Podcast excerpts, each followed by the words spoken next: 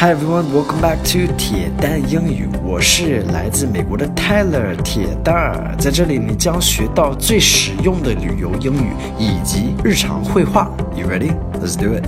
Hello, guys. Welcome back. Hope you guys are enjoying the beginning of your break for Spring Festival. I hope you are having a break.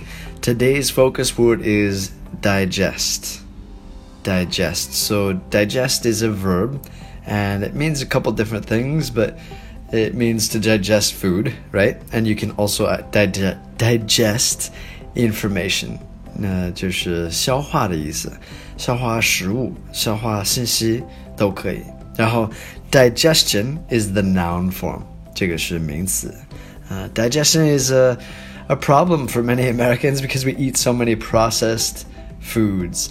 嗯，process 就是加工的，所以这是在美国有一些文化是是说一点文化哈，在美国这消化东西，有的人真的是有问题的。哎，不好意思，这边有点吵哈，现在已经开始放鞭炮了。Um, all right, so let's get into today's dialogue and go from there. Want to go for a jog? We just finished a big lunch. I need some time to digest what we just ate. Digestion is overrated. Stop making excuses. Let's go. Alright, wanna go for a jog? It's like, would you like to or do you want to? Wanna? Do you want to? Go for a jog. Jog is like going out for a little run, right? 就是慢跑的意思。We just finished a big lunch. 就是刚吃完一个很大的午餐。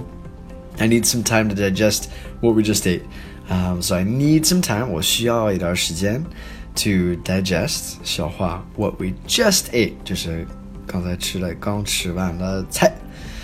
Digestion is overrated. So 这个就是说，嗯，消化食物是就是评价过高了。So I know that 这个不好翻译，but we say that a lot. Like uh, it's overrated. 评价过高了，就是说这个不重要，就这意思。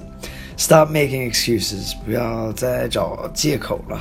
Excuses. Let's go. That's All right, so some key vocabulary here today is jog, digest, digestion, overrated, and excuses.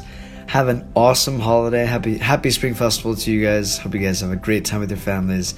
Happiness, healthiness, and um, a lot of money in, in 2019. Year of the pig. It's my year. Have a great night, guys. I'll speak to you soon. Take care. Bye.